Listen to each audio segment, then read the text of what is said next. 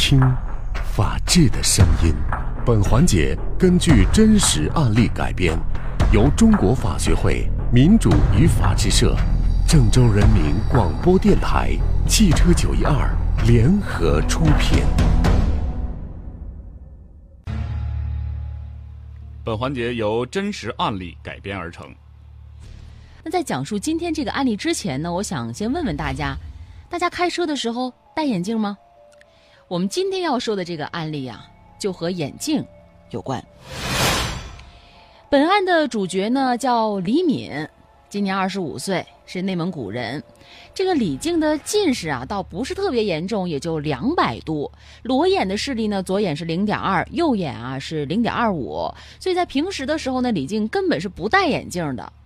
她没读过多少书，也不想架个眼镜，觉得不好看，也显得不文不雅的，对不对？更何况呢，这干一般的事儿也不需要戴眼镜，什么事儿也不妨碍，所以就不想戴。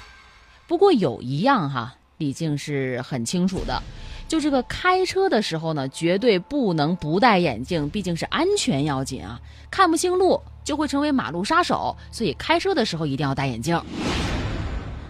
在这个二零一三年的时候呢，经人介绍啊，李静就娶了一个河南的姑娘，叫小卢。二零一四年九月，李静和小卢就来到西安打工。起初的时候呢，李静啊打的都是零工，这一个月的收入也不太多，也就一两千块钱。但这房租啊一下就要交一千，所以这小两口的日子是过得非常的紧张。更要命的是什么呢？才来西安就发现呀，小卢已经怀孕了。和邻居们逐渐的熟悉起来了。邻居老兰呢，就给李静介绍了一个相对稳定的活儿。这不是想着啊，如果能多收入一些，可以补贴家用嘛？就是每天可以让他开一个面包车，到农产品的批发市场去进点菜什么的，再把这个菜呢拉到市场。这一来一回呀，这工作还挺稳定的。就虽然辛苦点儿，每天早晨不到五点啊，天还没亮呢，李静就得出门。不过这份活儿啊，只干一早上，一个月的收入呢是两千五百块钱，李静已经很知足了。李静呢有些近视，每天出门天又黑着，眼镜可别忘了戴。其实啊，高度近视的人呢，出门的时候根本是不会忘戴眼镜的。但是李静的他是有点特殊，就是只有开车的时候才戴。二零一五年四月十八号一大早，李静出门的时候呢，这个眼镜啊就落在桌子上了。这不戴眼镜怎么能上路呢？赶紧回去拿呀！这李静啊就非常着急去农产品批发市场去进菜。一早上的时候呢，路上的车呀特别的少，他就想着那不带就不带吧，反反正车比较少嘛，就这么开车上路了。可是啊，车开到半路，大概是在凌晨五点二十分左右，李静看到马路上扔的有纸箱子，但是没发现这纸箱子上有人，就通的一声撞上去了。听声音不对呀。这李静紧张的是血一下子涌上心头啊，坏了，好像把人给撞了。如果戴上眼镜看清楚点也许就不会发生撞人的事故了，还不赶紧报警？李静平时啊是一个非常老实的人，虽然说撞了人怕的要死，但他也不怂啊，赶紧就报警了。你好，幺幺零。你好，幺幺零。哎，幺幺零，我我我，昆明路上有有人出车祸了，撞着人了，你们赶紧过来吧。好，好，好，我们马上派交警过去。人现在怎么样了？已经，我我也不知道啊，可可可能可能已经不行了。路上车少，交警啊，十分钟就赶到了昆明路的事故现场。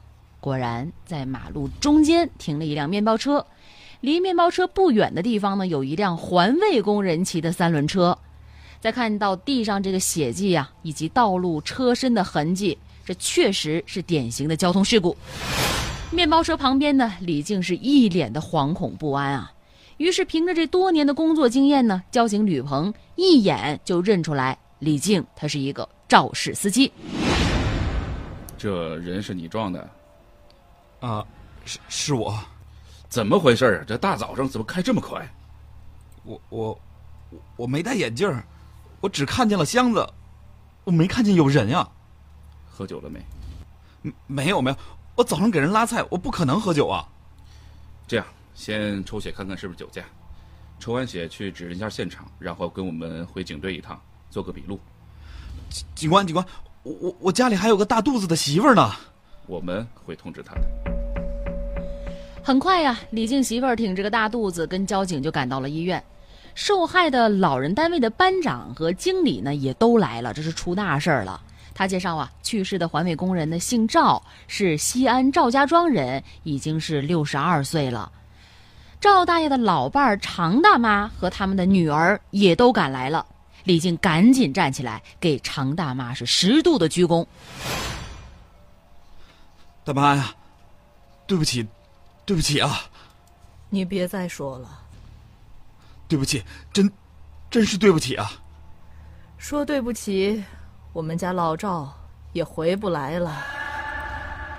大妈呀，我，我我不是人啊！我没戴眼镜就出门了。你说这些有什么用呢？你再道歉，我爸能救活吗？我跟你说啊。你该赔赔吧，我妈有乳腺癌，我爸过来当清洁工就是给我我妈看病，结果你看你，那，那我该赔多少啊？是这样啊，李静，按照国家的赔偿标准，你把赵大爷撞死了，应该赔偿赵大爷家属差不多五十万。这样人家看你家里条件也不是很好，只要四十万。这样，你赶紧赶快筹钱去吧。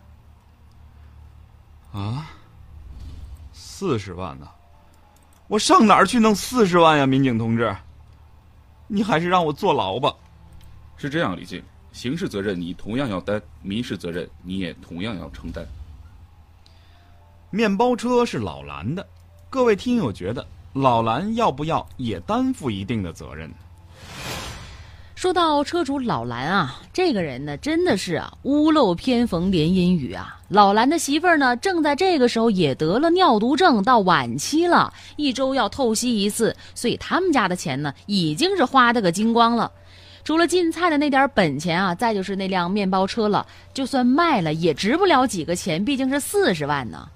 很快，事故的责任认定结果出来了，没任何的争议，李静负主要责任。可这四十万的赔偿金，那上哪儿筹呢？李静啊，就找到了常大妈，又一次想协商赔偿金的问题。大妈呀，我我嘴笨，我不会说啥，我就是想给你说，我尽我最大的能力去筹钱。可这四十万，我实在是拿不出来呀。那你能赔多少啊，小伙子？你把你赵大爷撞没了，我说过一句难听话没有？大妈呀，我，对您是个好人，是我不对，我不是和您讨价还价的，这多少钱也买不到赵大爷的命，但我真是实在拿不出这么多呀。那你最低给二十五万吧，大妈也知道，你不是故意的。二十五万，我也拿不出来呀。那，就算我老伴儿的命再不值钱，他也不止这个数啊。到此为止，赵大爷的家属不肯再让了。而肇事司机一方呢，除了由面包车的车主老蓝预付的丧葬费三万块钱，交强险能够赔的十一万元，李静家把老家的亲戚那是借了个遍呢，就凑了九万多块钱。也就是说呢，最后还有两万块钱的缺口谈不拢。最后，老蓝的一个朋友啊，实在看不下去了，两万块钱人家给掏了。四月三十号，赵大爷家属在赔偿公证协议和刑事谅解书上就签了字。那么签字这天呢，李静给常大妈跪了下来，常大妈拉他也拉不动啊，就自己一屁股坐在了地上。双方就这样边哭边说，足足有半个小时的时间。这一跪呢，除了真诚的道歉，李静母子还充满了对赵大爷一家的感激之情。李静这人啊，平时嘴是特别笨，遇事还紧张，所以他慢吞吞的内蒙古的普通话更是词不达意。每次来到交警队呀，李静的媳妇小卢就必须要到场。大家前面也听到了，挺着个肚子坐在椅子上，只能是挺直身子坐半个屁股翘着。赵大爷的大女儿呢，也是过来人，也懂点医，对他呀就特别的担心，生怕他情绪激动动了胎气，让孩子早产了，这可怎么办呢？于是啊，每次双方谈判的时候呢，赵大爷的家属还小心要照顾着这个小卢，高声说话都不敢呢，更别说像别的受害家属那样，什么拍桌子、打板凳啊，在气势上一定要占上风等等。李靖两口子当然很清楚啊，如果不是这一家子人善良，这个案子绝对不会是这个结果。赔偿归赔偿，刑事责任这李静也逃不掉啊。